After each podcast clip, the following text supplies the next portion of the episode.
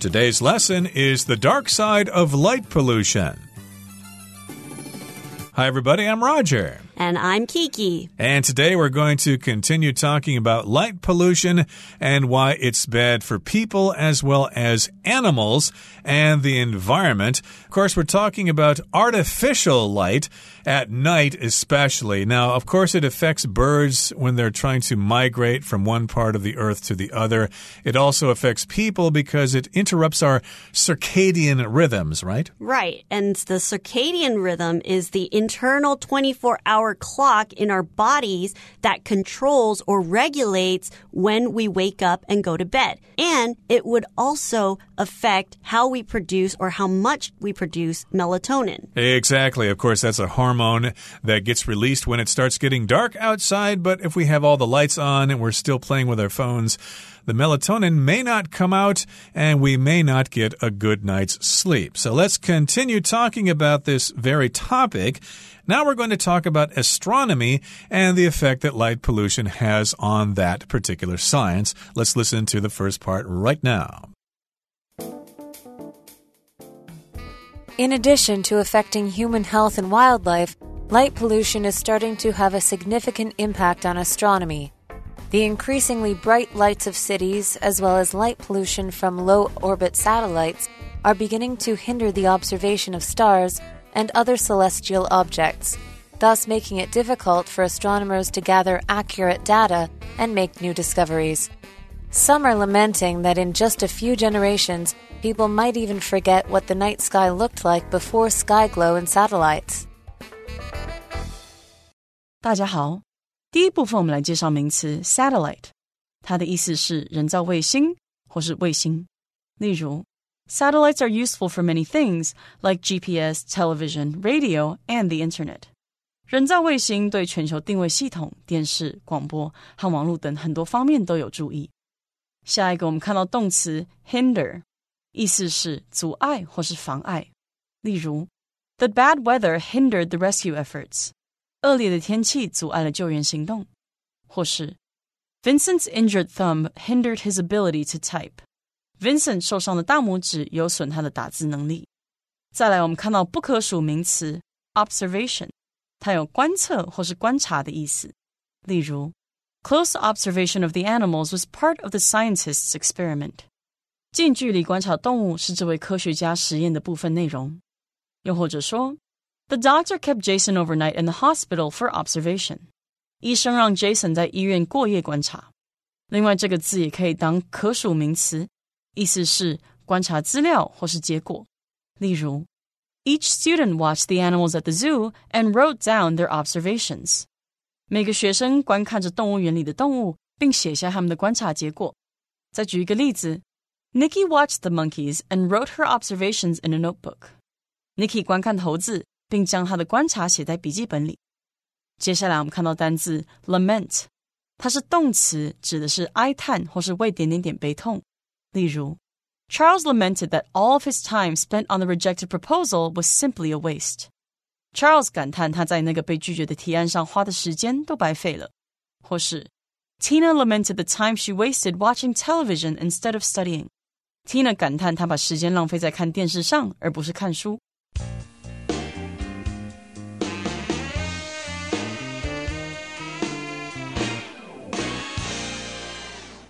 Okay, so last time, of course, in our lesson, we talked about how light pollution affects human health and how it affects wildlife. But light pollution is starting to have a significant impact on astronomy. Now, don't confuse astronomy and astrology. Astronomy is the study of stars and galaxies and black holes and physics and things like that. Astrology has to do with uh, telling your fortune by using different constellations, like what's your sign? Oh, I'm a Leo, I'm a Capricorn, or whatever. Oh, that means you have a certain type of personality. That's astrology, but astronomy is the study of the stars. Are you into astronomy, Kiki? I would love to be more into astronomy, but it's really hard because if you don't have people guiding you and recognizing the different constellations, sometimes I'm not really sure what I'm looking at. Well, there are apps for your phone that you can download, but then you'll be looking at your phone and that will interrupt interrupt your circadian rhythm. So, gee, I don't know what to tell you there. Don't you live in Yilan? I think there are probably some nice stars there, right? Yes, and I'm really lucky because where I live, we don't have a lot of artificial light. Hmm. So at nighttime, when we go up to the roof, we actually see a lot of constellations. Cool. But unfortunately, like I said, I don't have a lot of people or anybody guiding me, so I don't know what I'm looking at. Well, just look at some star charts and you'll be able to figure it out. But again, artificial light or light pollution is having a significant impact on astronomy, the increasingly bright lights of cities, as well as light pollution from low orbit satellites are beginning to hinder the observation of stars and other celestial objects thus making it difficult for astronomers to gather accurate data and make new discoveries. This is a long sentence here, so let's take it uh, part by part here. We've got the bright lights of cities that are getting increasingly brighter. It's not uh, getting darker, it's actually getting brighter. And then we've got another source of light pollution from low orbit satellites. Now, a satellite is something that goes around something else in space, right? Right. And these satellites, they are constantly collecting information and data and sending it back to us on Earth. Exactly. And these are low orbit satellites, which means they're not too far out in space.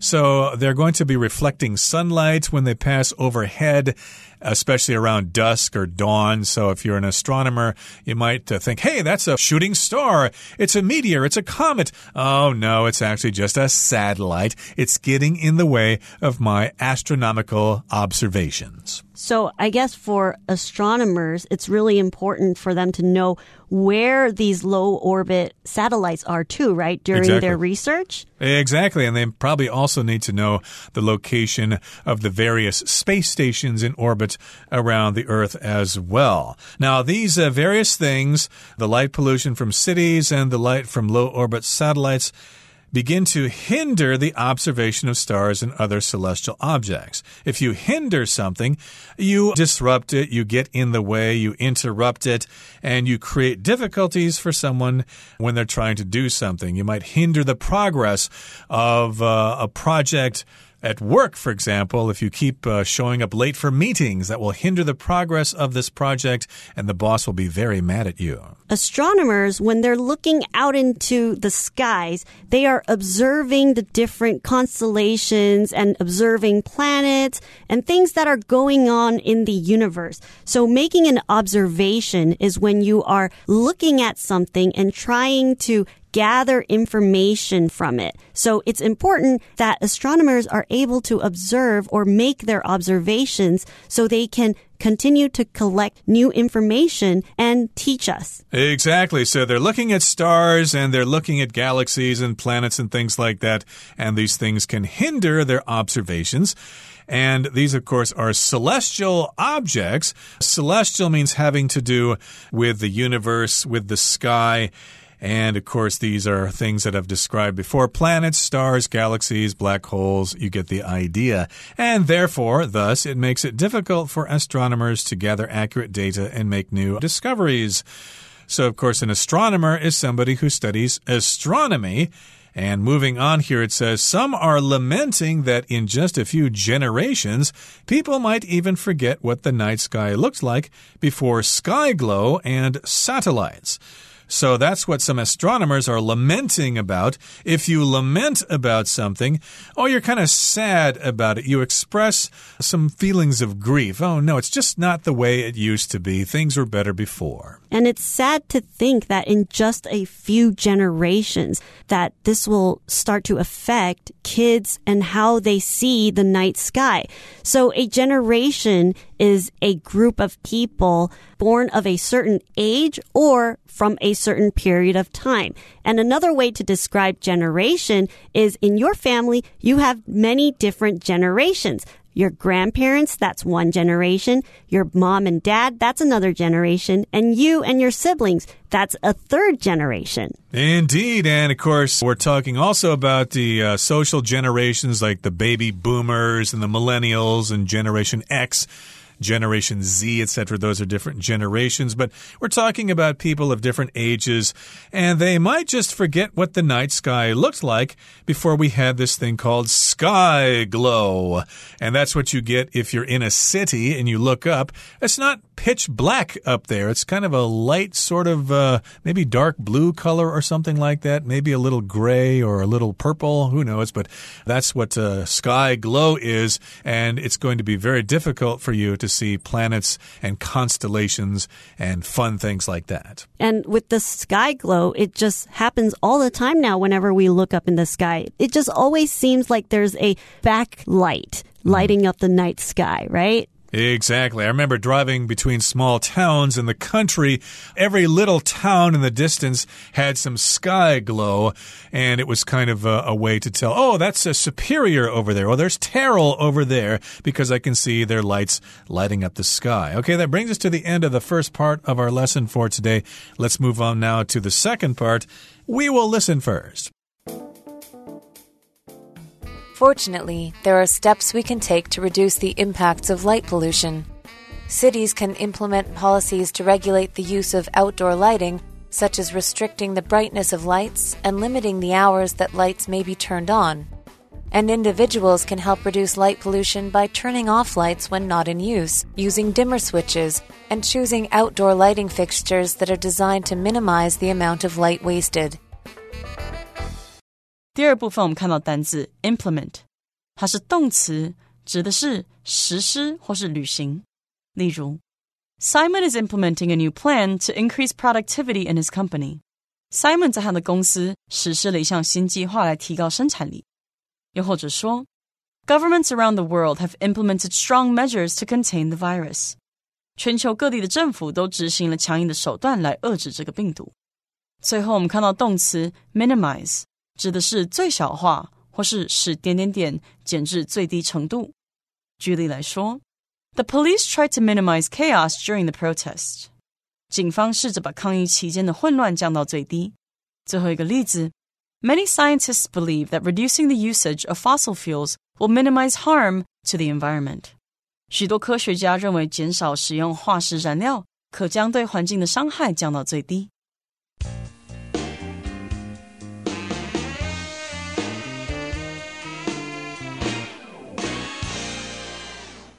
Okay, now we have some problems here with light pollution. It affects our circadian rhythms and our production of melatonin. It also affects migrating birds and other animals, and it also affects astronomers.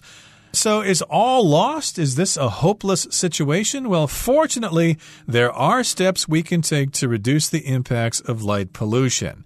These are things that we can do, they're steps that we can take things that we can do all together to reduce all that nasty light pollution. Cities can implement policies to regulate the use of outdoor lighting, such as restricting the brightness of lights and limiting the hours that lights may be turned on. So the local government or the town government, they can help by making rules or laws to help regulate, to help control how much light is being used. So the word implement is when a person, they will set something in motion or they will set a rule or they do something. You implement something. So you're doing something to have another effect come out of it. Yep, you're just basically putting some kind of decision into effect. You're starting to do something about something. And these cities can have or implement policies that will regulate or control the use of outdoor lighting. And we've got some examples here, such as restricting the brightness of lights and then limiting the hours that lights may be turned on. Some people may not like that if they're working late at the 7 Eleven or something and they want to go home at 2 in the morning and the lights are kind of dim. They might not feel really safe there, but uh, that's a policy that uh, local cities need to think about if they think light pollution is a big problem. But those are some things that they can do. And individuals can help, you know, people like you and me They can help reduce light pollution by turning off lights when not in use, using dimmer switches, and choosing outdoor lighting fixtures that are designed to minimize the amount of light wasted. So, those are some things that we can do. First of all, we can turn off lights when they're not in use. That makes a lot of sense, right? Right. And a lot of people, sometimes they just leave a light on, they don't think it affects anything, you know. Some people, their parents tell them, oh, turn off the lights because we want to save electricity. But actually, turning off the light is minimizing our use of light pollution or producing less artificial light. Yeah, people don't really want to turn off lights so much because, well, the price of electricity is pretty cheap, you know, so people don't have much of an incentive to turn off the lights but we could still do that.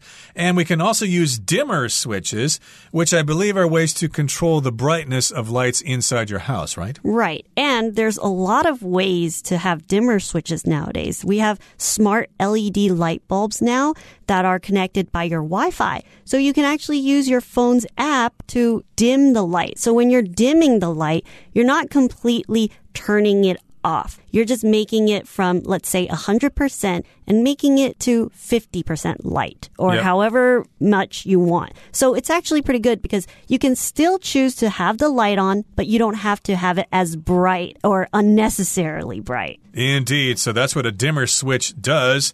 And if you've got outdoor lighting, you've got the fixtures or the equipment that has lights outside your house.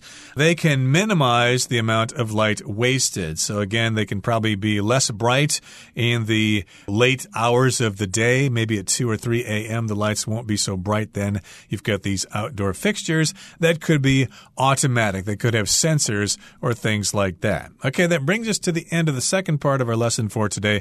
Let's listen now to the third part. In a world where cities are getting brighter, the future of the night sky is becoming dimmer. Only by shining a light on the issue of light pollution can we hope to preserve the natural darkness of the night sky and prevent the harmful impacts of excessive artificial light. Okay, the third part wraps things up. And in a world where cities are getting brighter, the future of the night sky is becoming dimmer. Okay, so dim there means a couple of things. Dim can mean when the light is not so bright, but it also means kind of a bad situation. You could also describe a person as being dim. Oh, this person is not very bright or not very smart. This person is quite dim. And actually, this sentence kind of scares me because I would hate to live in a world where the night sky becomes dimmer and becomes darker because in this case, that means we're not going to be able to see stars because of all the artificial light. Yeah, we won't be able to see the stars and the migratory birds will get screwed up on their flight paths from the north to the south. So that's a big problem, and only by shining a light on the issue of light pollution can we hope to preserve the natural darkness of the night sky and prevent the harmful impacts of excessive artificial light. So we need to shine a light on this issue of light pollution. Shine a light on something has a couple of meanings, right? Literally, it could mean you're shining a light on something so that you can see it in the darkness, but it also means something else. It also means that we focus or put the light or put the spotlight on the situation so that everyone can pay attention to the issue. And the issue, of course, is the problem or the concern of light pollution. And only by shining a light on this issue, only by focusing on this issue, can we preserve the natural darkness of the night sky. Uh, it's still dark out there. We can still see the stars, but uh, they're getting dimmer and dimmer all the time with all that light pollution. And we can also prevent the harmful impacts of excessive artificial light. So hopefully we've demonstrated to you that light pollution is a problem. A lot of people might think light pollution, who cares about that? I'm more concerned about air pollution or water pollution or noise pollution or things like that. Light pollution, who cares? But hopefully, we have told you that this is a concern, especially when we start losing sleep because of it. And that's all the time we have for our discussion for today. Let's turn things over now to Hanny.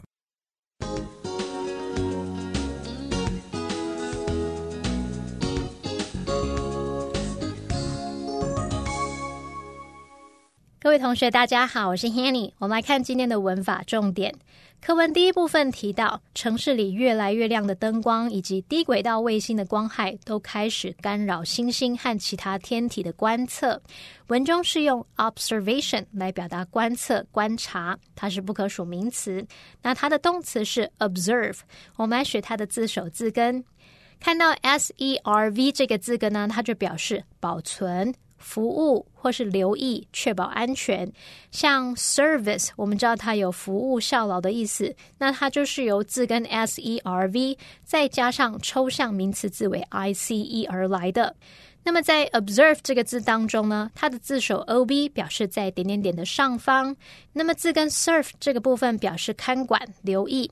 有人在上方随时留意周遭的动态，应该不难联想到 observe 这个动词，它具有观察、观测或是监视的意思。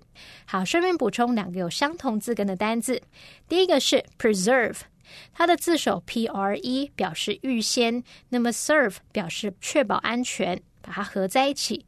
Preserve 就有保存、保护的意思。第二个补充的是 deserve，它的字首 d 一表示完全，那么字根 serve 表示服务。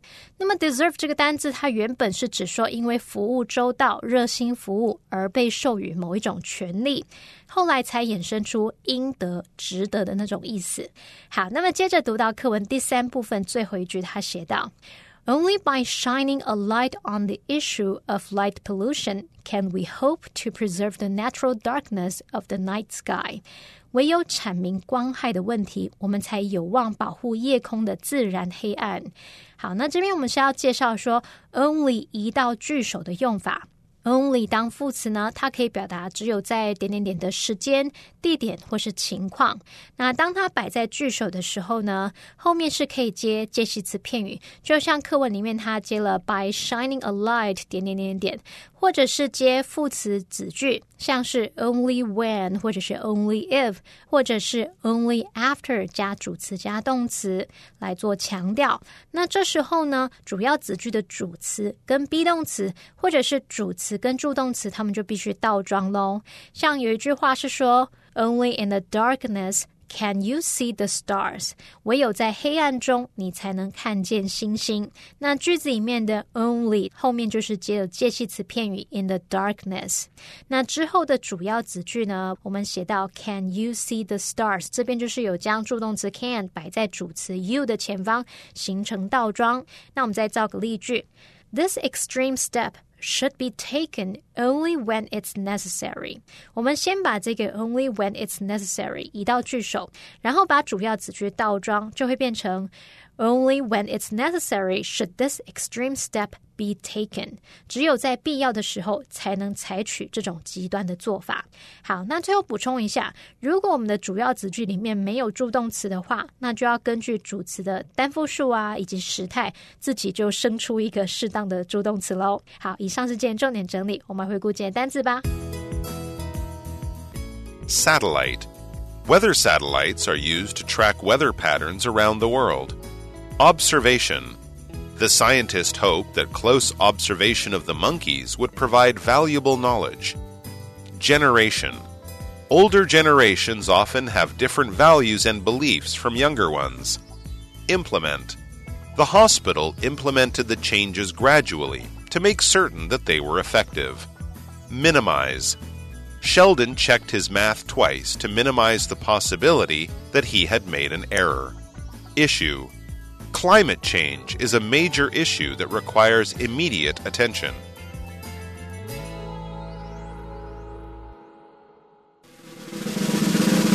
Discussion starter starts now. Here's our discussion starter for today. The question is Do you think that light pollution has had any impact on your life? Why or why not?